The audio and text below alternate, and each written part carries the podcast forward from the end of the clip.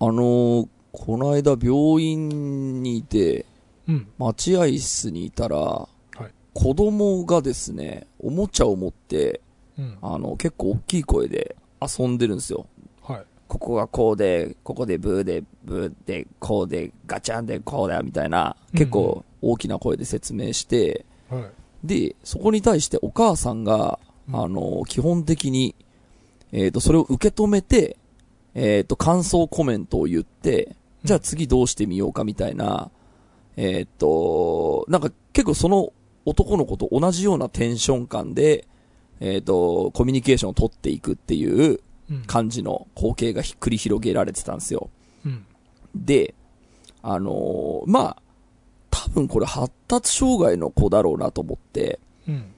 で、えーっと、発達障害の子に対して、えーっと、お母さんはこういう対応するんだと思って結構勉、なんでしょう、そう、そういうのが多分正しい対応なんだなって思いながら結構勉強になるなと思いながら聞いてたんですけど、まあ言っても病院の待合室だから、あの、騒がれると多分不快に思う人も、ね、いるというか、まあ、ヒヤリとするようなぐらいの音量で喋ってはいるんで、うんうんあの、やっぱり案の定、あの、途中で怒った人がいてですね、うん。ああ、いたんだ。あの、結構もうずっとイライラしてた人で、なんか、私急いでるんですけど、みたいな人だったんで、はい。あーなんかイライラしてんだろうなと思ったら、すいません、ちょっと静かにしてもらえますか？みたいな感じで、んうんシーンみたいな感じになって、はい。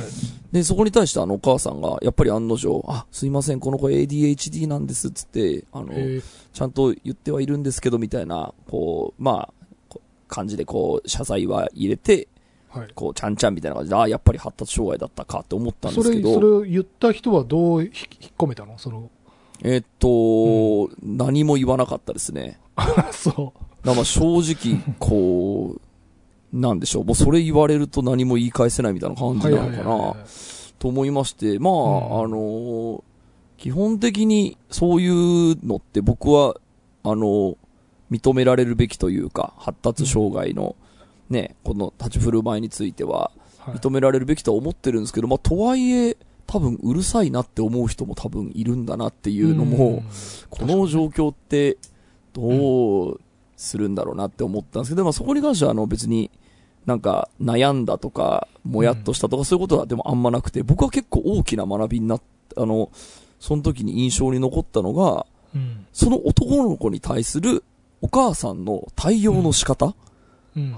同じ音量で喋るとか、はい。なんかそういう、なんか、あの、発達障害の子に対する正しいコミュニケーションの取り方っていうのが、なんかあるんだろうなと思って、それが正しいのかどうかもね、わかんないけどね多分いろいろセオリーはありそうな気もすちょっと、るけど。うん、あの、調べてみたいなってちょっと思うぐらいに、うんあの、思いましたっていうエピソードを言いたかっただけです。そうね、その静かな環境での大声とか、まあ、あの歩き回るあれとかもあるけど、うん。俺、それで言うとね、大人の発達障害の人に対する対応がいまだに俺、正解が分からなくて、うん、あのそれこそあのたまにいるんだけど、電車の中とかでもう、うん。ずーっとその車両の端から端まで歩き続けてる人とか、うん。あとあの扉のところでこう外に向かってずっと文句を言っている、あのあのぶっ殺すぞとか言ってる、なんか酔っ払ってる感じでもないんだよ、あのなんはいはいかはずっとなんか独り言で、不穏な独り言をい。言っている人とか、やっぱりどうしてもね、もう対策としては自分が離れるっていうことしかなんかうん。なくて、うん、これが今、田淵君が言ったみたいな、病院の待合室にいた場合、俺どうするかなっていう、いや、そうなんですよね。出るしかないかなっていう。僕も、あの、なんでしょう。まあ、発達障害だろうし、仕方ないなとは思ったんですけど、やっぱ、うるさいなっていう気持ちは当然あるんですよ。うんうんうん耳、触りって言ったらちょっと失礼ですけど、耳にすごいはいキキキキってくるんうるさいね、うんおーこれは結構きついなと思ったところは、まあ、うんあるにはある。っていそうう、なんか、確かにこの場合ってどうしたらいいんだろうみたいな。ノイズキャンセリングみたいなああね、そういうのあったらいいよね。逆位相をぶつけるみたいな。そうね。無理か。あとなんかね、そのお母さんに大変っすね、みたいな感じでこう理解を示してあげたい気持ちもあるけど、でも声かけるわけにもいかねえしなっていう。すごいこれ、まあ、美談みたいになるのかわかんないけど、たまに YouTube とかでさ、うん外国とかだとさ、なんかその一緒になって歌い出して、みんなであのフラッシュモブみたいになって、全員大合唱で終わったみたいないいエピソードあるよね。うんうんそれ多分日本では起きない。起きないね。うん。そこが難しいとこなんだよな。文化的な違いもあるからな。なんか日本人って静寂をすごく重んじるからね。待合室ですごいでかい音量で音楽流れてるからね。ダメか。そうね、ちょっとそういうのをちょっと、あのそうこなう居合わせて、いろんな気持ちになりましたね。まあでもちょっと、あのなんか、そういうお子さんをお持ちの人ちょっと聞いてみたいな。どうやってその対応するのが、あのそうね。なんか正しいあれなのかみたいなのは、ちょっと僕も勉強が足りてないので。そのそう間違いなくそのご本人たちだけが心苦しいのはすごい良くないと思うんだけど、そのうん周りの、周りにいた時の対応っていうのもね、ちょっと俺もまだ勉強しきれてないというか、いろんなパターンもあるし、ね。そのどどのパターンでどうすべきかっていうのはちょっとまだ分かってないんだよな。そうね、周りの人はどういう感じでいたら、うんお母さん的にはいいんですかっていうのをう、んちょっと聞いてみたいなとも思いましたねこれ。も意見が分かれそうだから、分かれそうですけどねいろんな意見聞きたいうんはい、ということで今週も始めます。はい、田代智和と。田淵智也のタッチレディオ。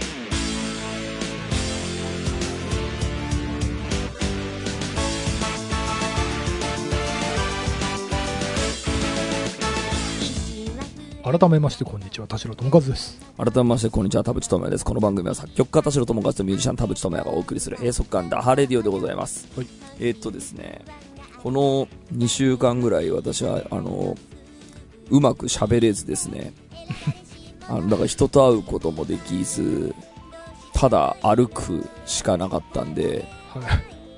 映画をいっぱい見ましたね。映画館、だから地方にいる時も、映画館でなんか2本連続で見てなんかホクホクして、うんでもなんかやっぱメンタルやられてる時って、なんか映画とか見て叫んでる人いると、いいなこの人は声出てってなるんですよね。あ、その、い役者、役ってこと？そうそうの中の人ね。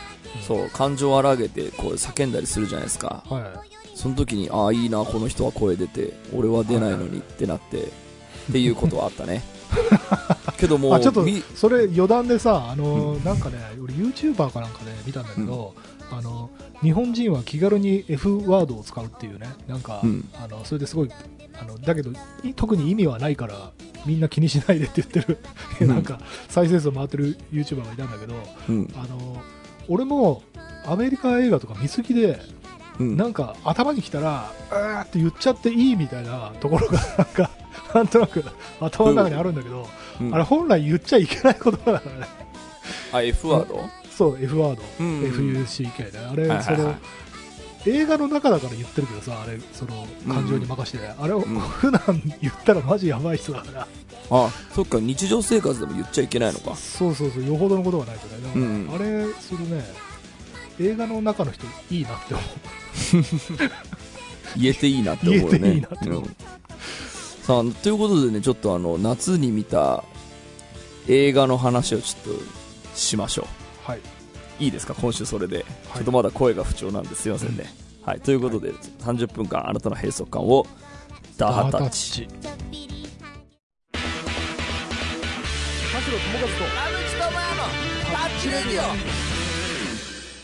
と、で、だからもう声出なくなって、俺がやけくそになって、いろいろ見に行ったんですけど、えー、君たちはどう生きるか見たよ。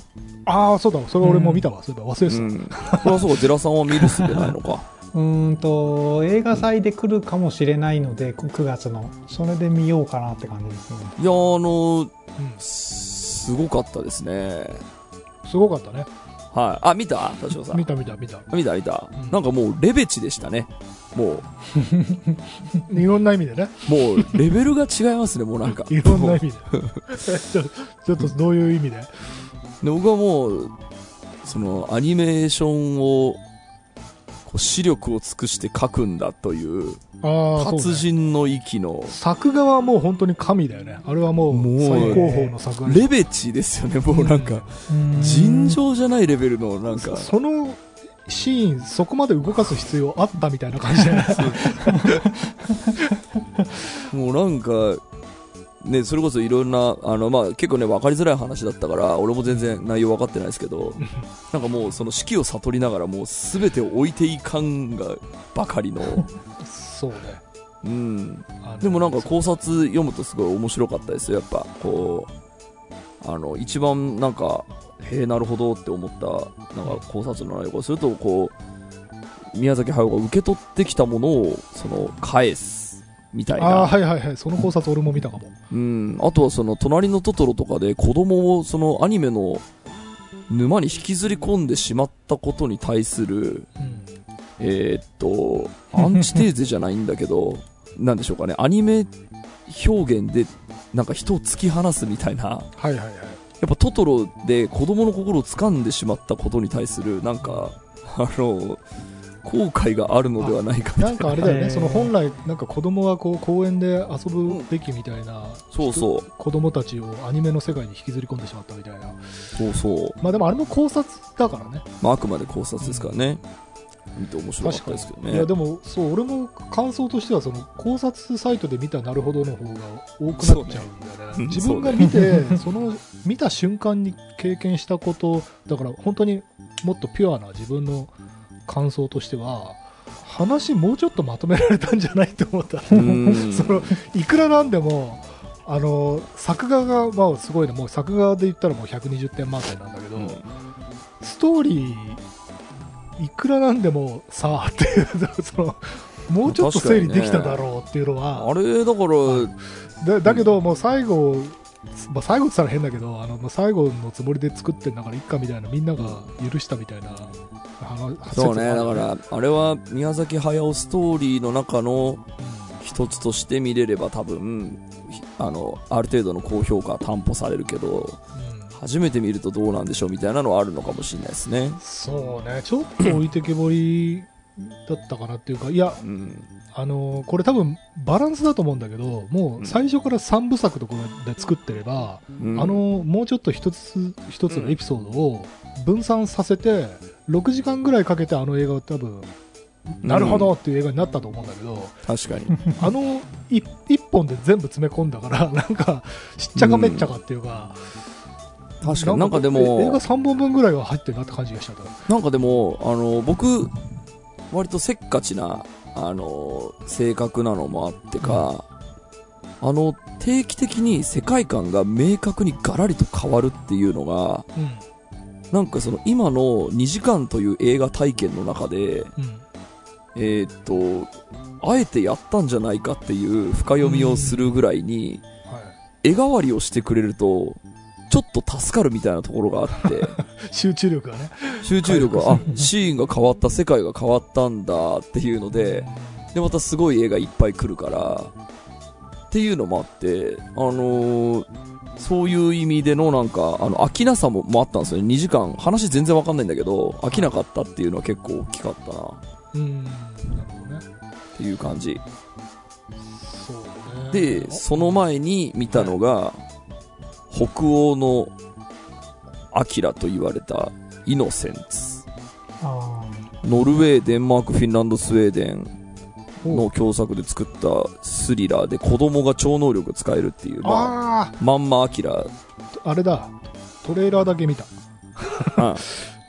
で、まあ、あの、子供がすごい残酷なことするから何してくれてんねんみたいな感じで、まあ僕ちょっとホラーあんま得意じゃないんですけど、ん。ちょっと期待しながら見に行ったんですけど、まあこれは普通でしたね。あ普通なんだ。評評価はすごい高いですけど、まあ私的には、うん、っていうん。なるほど。なる感じだったかな。ほどなるほあとはですね、あれ見た？あの、タイウエストの今、3部作。で、X、パールと来て、次マキシーンなんですけど、今劇場でパールっていうのがやってほてホラーのやつ？ホラーのやつ。見てないんだよね。僕ホラーダメなんで見なかったんですけど その、知り合いが、その、X をまず勧められて、とりあえず X だけ見てみたんですけど、まあ、なんか、ちちょっとそん、まあ面白かったですけど、ホラーで。面白かったけど、うんっていう感じだったんですけど、その、パールを見るともっとやばいということを聞いたんで、うん。で、パールが劇場でやってたんで見に行ったら、パールめちゃくちゃ面白くて、で、これが、えーっと、X の、っていう、その最初の一作目の、えーっと、何十年前だっけ ?50 年前ぐらいかな？えーっと、前日談みたいなのがパールなんですよ。ああなるほど。で、そのパールでシリアルキラーになってしまった主人公の人が X に出てきているんです、実は。あー、なるほどね。なので、X に出ている、あの、これ、その時おばあちゃんなんですけど、おばあちゃんはこんな人だったんですっていうのが、うん。あの、2作目を見て1作目の、その人のなんか、背景がわかるみたいな感じで、で、それを思って次が3部作目のマキシーンっていう、あの、最新の現代の話に移ってくらしいんですけど、なんか、あの、ホラーなんでめちゃめちゃ、あの、敬遠してましたけど、なんか、すあの、これはライムスターの歌丸さんも、あの、解説表で言ってましたけど、うんなんかすごい3部作になるんじゃないかっていう、ねちょっと期待感が増し増しな、うんあの、2作目の幕切れでしたね。この、知ってるタイウエストって人？タイウエスト、名前は知らなかったけど、その存在は知ってた、その三部作の存在は知ってて。うん。これはね。めっちゃ面白いですね。ちょっとその話と通じるかわかんないけど、あの、うんシリーズものといえば、俺がね、今手を出そうかずっと迷ってるのが、うん。資料館シリーズ？何？資料館。あ、資料館。し資料の、あの、資料って死ぬ例の、はいし資資料のあ、資料館。資料館っていうシリーズがあるのよ。これさ、はいはいはい。めっちゃシリーズなのよ、本当いや、に。聞いたことある、聞いたことある。でさ、あの、まあ、なんか、どうせビッグなんでしょくらいの思ってたんだけど、すごいシリーズ作られるから、うん。あれ？これ、もしかして何？そういう感じって思ったの？お手出してない？俺が遅れてる感じって？ミッションインポッシブル的な、あ、そうそうそうそう。う見とかなきゃいけない。資料館がね、すげえシリーズして化してって、これを今ね、迷ってる。手出そうかどうかしようか。で、結構配信にもう何本も乗っかってるから、あ、ちなみにね、資料館のね、俺多分ね、1に相当するものは見てんだよね。うんうんうんでね、そっからすごいこのユニバース 作られてて、7作まで出てる？そんぐらい出てると思う。なんかこのアナ,、アナベルとか、ね、アナベル。うんなんかね、そう、あとスピンオフとかもあるんだよ。あ、スピンオフ見てるな、俺これ。ラ・ヨローナ見てるな。あ、あ聞いたことある。ラ、だから多分あと4、5本見なきゃいけない。アナベルとか全然見てなくて俺。うん。でもこれそんなにユニバースになってんだったらやっぱ見なきゃいけないのかなっていういいですね。話でした。そうなんかね、連続ものなんかこう、ハマると最後まで見なきゃっていう気になってくるからね。確かにね。あとそれのファンになっちゃうんだよね、もうね。うん。いや、だから俺 X 見てるだけだったら多分見てなかったと思うんだけど、そのあ3部作まで。その2作目のパールを見て結構衝撃だったんで、はい。なんか嬉しい発見でしたね。そういうのあるようね。ん。そして、えっ、と、極めつかバービーね、私見てきましああ、た。バービーいいね。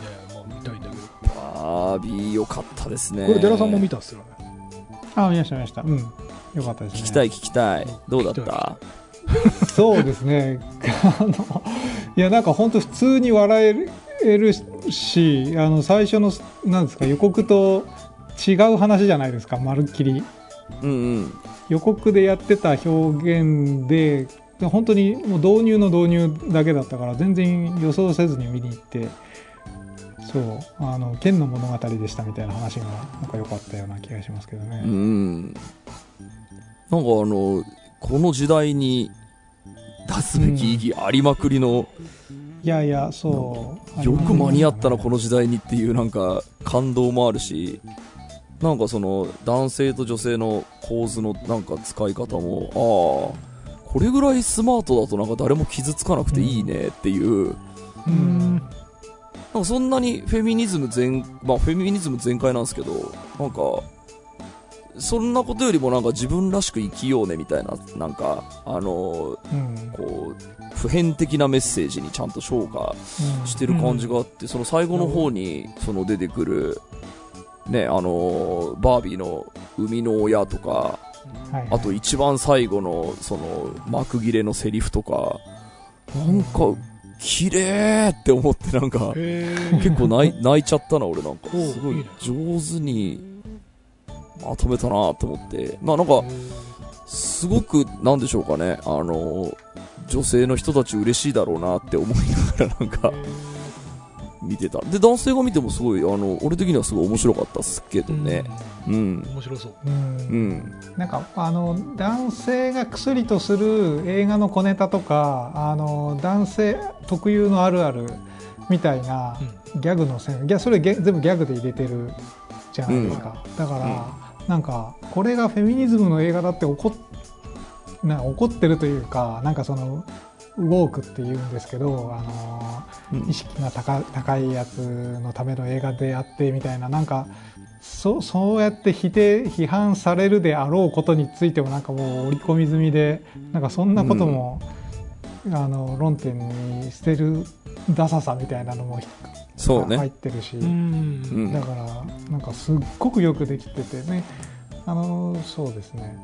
本当に面白かったですけど、で、なんかあのーほら、公開前にあの、オッペンハイマーとそのくっつけられて、その原爆の、バーベンハイマーね。なんか、バベバイバンハイマーでミームが盛り上がって日本の人が怒ってみたいな、なんかちょっと、あの、マイナスついちゃったらみたいな影響もあってか、なんか、あの、コメントの嵐がすごく多いと、その、バービーのコメントは、その、だからその原爆のことなんか1ミリも書いてないのに、その、うんあの、ひ私は被爆者です、最低です、星1みたいな。そういうことね。で、なんか、それしんどいな。ね、荒らすのはまあじゃあ200万歩譲って置いとくにしてそれでこの映画見られないのはちょっともったいないなってすごく思うぐらい見た方がいい映画だなって思いましたいやー見た方がいいんだけど映画を見る人口の数考えるとなんかもう本当その辺全部 あの何なんでしょうねあの吹き上がり方、もうマジでやめもうきつかったですねあれは。なんかもう、うん。なんなんなんなんもう言うことないぐらいどうしようもないなと思って見てねましたけど、まあ、どうせこの人たち最初から見るつもりないんだろうからそうっすよね。まあっていう。どうなるの、ね。オッペンハイマー。まだ日本来ないけどいやー早く日本でどんな評価を得るのか。ねだから劇場公開するかどうかが結構今俺は怪しいところだと思うよ。なんかやんなよ。それこそそのね劇場になんかあの変な脅迫とか届いたりとかするよりはビデオスルーでもいいのかなっていう気は俺はしてる厄介だな。流した方がいいじゃんだって。いやただねそのいやぜそう、うん。あれも本当ビッグバジェットムービーだから俺もそうだと思うんだけど、うん。あのーなんかこの辺境の地日本に住んでいる人としては結構あの有名な俳優出てんのに日本ビデオスルーなのとかあるんだよね、配信オンリーとか。いやなんなら配信すらされてないとか、うんうん。もう超名優超有名人でもそういうのあるからうん。まあそうだったとしても最終的に見れたたどり着いて見れるんであればまあっていう感じで思ってます。確かにな。いやーあれも iMAX で見ないとねっていう映画ですからね。あれこそ映画館で見ないとなっていう、まあそうなんだろうなでなんかほらあれもさ、まあ、もちろん原爆の父ではあるけどさその、ね、中身をその聞いてみるとそのやっぱり作ってしまったことに対するそのオッペンハイマー博士の苦悩みたいなうん。のが当然描かれているわけじゃない？うんだからその、うん。ミームで起きてるさことがさ1ミリも映画関係ないじゃんっていうのが だってあれ見てない人が見てない段何してく階でれてんだよ作ったみたいな。ミームだしね。マそう。それに影響を受けるってお前のその真のなさ何なのなっていう。何してくれてんだよみたいなのはすごいこ風評ってやつですからね完全うに。ねど本当によどよくないそういうですよしかもあの風評がさその要は二次創作三次創作なんだよね。その勝手にうん。ポスターのその、まあ、キノコ雲とそのバービーを勝手に集めてとかってあれ本来そのそれぞれのさ著作権とかの問題も絡んできてる話でうん。あれを面白がってそのまあリポストしたりうん。コメントつけたりするセレブリティとか映画制作者にも問題はあるとは思うよ。なんかうん。アメリカってそういうところ緩いじゃない、なんかあのいやそれ著作権侵害ですよって言わないんだよね。言わない方がクールだみたいな感じあるじゃない、うん。でもそれなんか本来その二次創作のなんか勝手にファンが作ったポスポスターとかを面白がって取り上げるそしかも本人たちが関係者なわけじゃない？あのね。そのなんかそういうタブロイド紙とかがさ面白がってやるのはいいとしてもなんか出演してる人が面白がって乗っかるとかはちょっとやりすぎたかなっていう気はしてるんだよまあオフィシャルの原爆のことはちょっと別として、うんオフィシャルのアカウントがねそこに触れるっていうのもそうそうそう。まあ良くなかったよねそりゃそれネット上のあれじゃんってその、ね、なんかネットミームに乗っかるのがクールだみたいなあのオフィシャルアカウントの使い方俺ちょっとねあんまり賛同してないんだあれは良くないんよ。そのうん。オフィシャルアカウントの使い方はもちろん良くなかかったとそうそうそう、思うね。あなたオフィシャルでですよねっていうところはちょっとやっぱり一歩引くべきだったかなっていう、うん。なんかその 結局そのまあ原爆にせよその911にせよなんかどうしてもそのんなんでしょうかね。軽く扱っちゃう人というのがやはり存在することはまた事実なわけでなんか全員にその、ど道徳と教育を行き渡らせるっていうことも当然難しいわけですから、まあ、だからって甘く見ろってことじゃないんだけど、はい、だって本当にその原爆のことをさ、そのそれこそ勉強するまではさ、あの、黙々と上がってる雲の何が良くないかって俺俺も知らなかったもんだって、勉強しないと分かんないじゃん。だからなんか割とそのそれで言うとあのアメリカのサスペンスアクションサスペンス映画とかで割と気軽にキノコ雲を使うっていう問題なのよ。もあるあるはあるんだよね。うん。アメリカ人無神経だなみたいなのはまああるはあるんだけど。うん、だからなんか絵的にこう少し派手にはなるものというかある程度印象がつくものっていう側面もなんかあるしだから使った瞬間にけしからんみたいなあのー感じになるっていうのもなんかあんまりす解決には向かわない気もするというか、なんか大事なのはな詰まるところ大事なのは世界平和じゃん？その、なんていうの？その、大事なのはその皆がその分かり合い、せ世界平和に向かうってことで、ね。うん、その、すこう悲惨さを知れとか、みんな等しくその知識をつけろみたいなのってちょっとむずいじゃん。むずいねなんか、まあ向かうべきは世界平和だから、そこ見失わないでほしいなとはちょっと。あとなんかそのそれこそ自分がどの立場に立つかにもよると思うんだけどやっぱりあのそのナチス・ドイツものユダヤ人虐殺ものとかはそのやっぱドイツとかそのユダヤ系の多数の人が住んでる国とかではやっぱりそういう議論とか上映禁止とかの問題は今までもずっと起きてきてるんだよね。でうん、これ今回日本初め初めてというか久しぶりにその日本人が関わるあの案件だったからこうわーって議論が起きてるけどいや全然世界中の映画がそれで本当に上映中止になったりしてるのでそのそれぞれの国でね、まあうん。その国民の意見だったり、まあ、政府の意向だったりいろいろあるとは思うんだけどうん。だからまあなんかそんなにナイーブにならずにもっと議論オープンに議論すればって感じは俺はしている、うんなんかいいも悪いも。でその結果としてあのやっぱこれはちょっと、うん。あの公開は無理だなになっても、うん。そうじゃなかってなくても、うん。いやそんなこと世界中でやってますよってその日本って議論を嫌うからさなんかネット上のそのうん。言い争いばっかりじゃない、うん。だけど普通になんかそのねこう活動家みたいな人がなんかデモ行進したりとかなんかスストライキを起こすじゃないけどなんかそういう風になっても別に俺はいいと思うけどね。なんか表現の自由とか、そうね、た集会のまあ自由があるわけだから、うんだからまあ健全な議論というかそのなんか罵り合いじゃなくてそうね。こういう理由であの公開しない方がいいと思いますよとかって確固たるビジョンのある人はなんかそれぞれ言い争ったらいいんじゃないかなと思いますけど、そうね、議論が足りないっていうのはすごく同意見だね。そうそうなんか、ちょっとでも変なとこあったら、はい、叩いてよし、クソみたいな。そのだバービーに関しても星一つつけて OK みたいなさ、そうだねなんかうん すごい救いようがないなって思うね、やっぱ。なんかそうねその苛立ちのはけ口みたいなレビュー、うん。本当に頭にくるよね。あのグルメサイトとかでも俺よくあるんだよな。あ あの2回連続で店主都合で閉店あの空いてませんでした。ネットの情報嘘じゃん星1みたいな。ー 味関係ないですからおね。前食ってもいない。それは人間臨時休業ぐらいあるわって思うことあるね。いや、でも本当にね、あの、バービーは、あの、その、つあの、ツイッターとかで、あの、こう、傑作だっていう意見が出なければ、俺、確かに見てなかったかもしれないんだよね。だからなんか、あの、それはなんでちょっと敬遠ししようするかって多分心のどっかにはなんか、まあ俺バービー通ってないしっていうのも一個あったと思うけど、なんかちょっと悶着あったあれだから、っていうので、もしかしたらこちょっと意識的に遠ざけようとしてたのかなとも思うと、はいはい見といてよかったなっていうのもあって、あの、なんかそういう、なんでしょう。えっ、と、そういう意味も込めて、俺、バービーはすごい見てよかったなっていうのに、ね。ごい感動に包まれたね。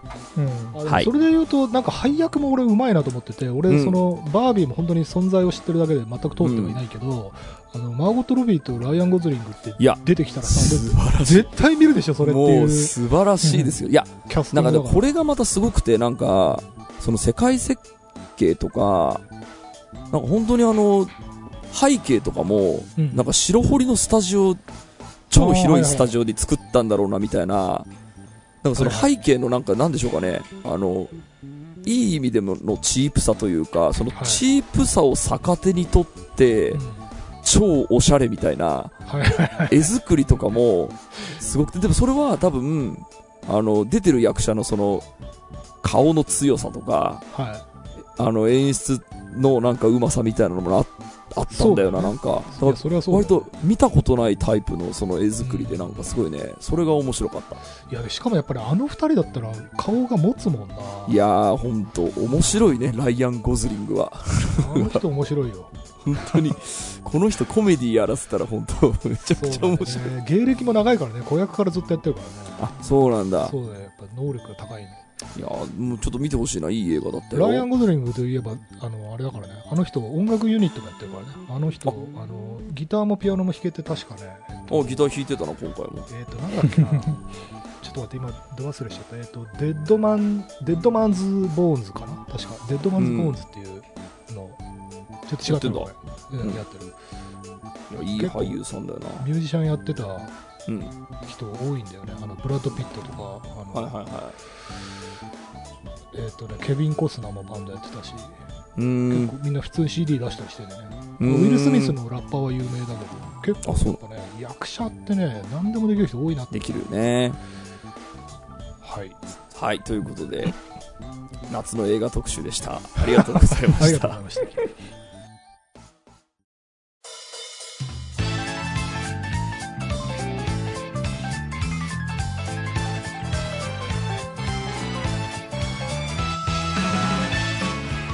はい、エンディングのお時間でございます。今週もありがとうございました。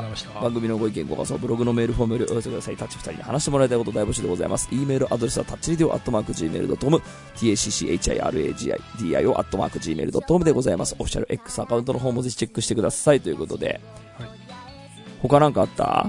あ、僕ね、あの、配信って、あとドラマなんですけど、んあの Good Omens の2期が、ああの、ちょうど7月の下旬ぐらいかな、アップされて、 Good Omens 俺1期はすごい大好きで楽しんで見たんですよ。あの、うん天使と悪魔の話、まあ、悪魔というか堕天使、まあ、悪魔ってもともと堕天天使だったから、まあ、ちょっと説明がややこしいんだけど、まあ、キリスト教的な世界観をコメディタッチ描いてるんだけど、すごいよくできてて、うん。その、まあ、天使と悪魔のいわゆるブロマンスっていうあのそのなんて言ったらいいのかな男同士のこういろいろ友情とかを描いてたやつですごい大好きだったので、うんお2期ついに来たと思ってうん。見たんですけどあのねこれが1期はその素晴らしい完成度だったんだけど2期はねえー、とこれ全然悪い意味じゃなくて差別的な意味じゃなくて、あのね、ブロマンスじゃなくてうん。本当に LGBT になっちゃったうん。あれこれ俺が求めてたものと違うなっていう風になっちあゃっあ、はいはいはい。で題材が。多うん。た。結構ねこれ賛否両論あると思うんだよね。ちょっとレビュー調べてないんだけど。でうん。ちょっとしあのざっくりそのすプロダクションのあの話を見たらなんか1期は原作があったみたいなんだよね。うんうんうん、で2期はその原作者がその1期の人気を受けて、えー、と書き下ろしたみたいなんだよ。うんうんうん。でその1期はすごくもう壮大な世界観でめちゃくちゃあのクライマックスを迎えて終わったんだけど2期はなんかねファン向けのスピンオフみたいな感じの作りだったのなんか話もすっごいコンパクトになったし、うん。あのでおこれもすごいちょっとうがった見方なんだけどおそらくあの2人くっついてほしいみたいなねファンからのすごい、ね ね、熱望があったんじゃねえかなっていうなるほちょっど。とそれに応えて作ったこれスピンオフじゃねみたいなうん。雰囲気がしちゃってだから俺も多分これ3期が出たとしてももう見ないなっていうリストに入っちゃったんだけど、そうなんだ。あのーうん。そのね、ちょっと、これ、もし見た人がいたら、うん。ちょっと感想を聞きたい。あとね、田代さんが絶対見ないであろうお、えーっと、日本映画を田代さんにおすすめするシリーズやっていいですか？はい。あのね、2021年の映画なんですけど、彼女が好きなものはっていうえーっと、同性愛のゲイの人が主役の、はいえーっと、映画なんですけど、うん。これがね、僕めちゃくちゃ良くて、おうーんとね、ただ、あ、評価も高い。本当？多分ね、田代さんは好きじゃないかもしれない。あいや、そうなんだ。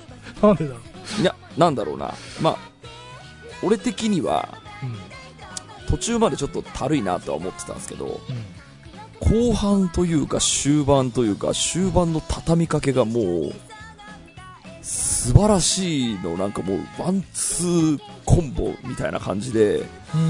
なんかエンディングの入り方と、エンディングの幕切れの感じにおけるセリフの応酬がすごく良くて。で、なんでしょう、別にまあ同性愛を取り扱ってるからいいっていう目線はそんなにないんですけど、なんかね、すごい刺さっちゃってね、うーん。これをね、田代さんに見てもらって。いかに日本の映画の良くないところが出てるかを解説してほしい。なんだそれ。俺ちょっとこれすごい好きだったな、この彼女が好きなものはっていうやつね。うん。い今ちょっとぼんやりで本当に憶測だけどあの日本映画の俺その苦手なところの一つとしてあのうん。クライマックスに一点集中で前半がたるいっていうのは結構ね共通としてある、うん。なんか物語が本当はいくつかこう波がなきゃいけないいけないって言ったら変だけど、うん。集中力の話さっき田淵君でもあったけどさ、うん。集中力的にその小山がいくつか、まあ、中ボスがいくつかあって最後ラスボスみたいな感じでさ、うんちょっと小山がないとその、うんなんか一発最後の大爆発のためにだけずっと見てらんねえわみたいなのはちょっとあるかも。まあそれはね、確かにあるのかもしれない。うんなんか最後のね、回収の感じがもうね、全部、ないちいち類線に来るんですよね。なるほど、なるほど。で、またエンディングのね、主人公と女の子のもう会話が美しくて美しくてね。で、エンディングに入って、そのエンディングで終わるかと思いきや、一瞬絵が帰ってきた時の、ワンカットのオチっていうのはもう、うわ、最高まあでもっていうね。良さそうに聞こえるな。良さちょっとマジ、見てください。トライをしています。はい。ということで、ぜひ、えー、リスナーの人たちもいろいろ映画見てくださいね。ということで、今週はここまでです。はい。お相手は田代智和と。田淵智也でした。また来週。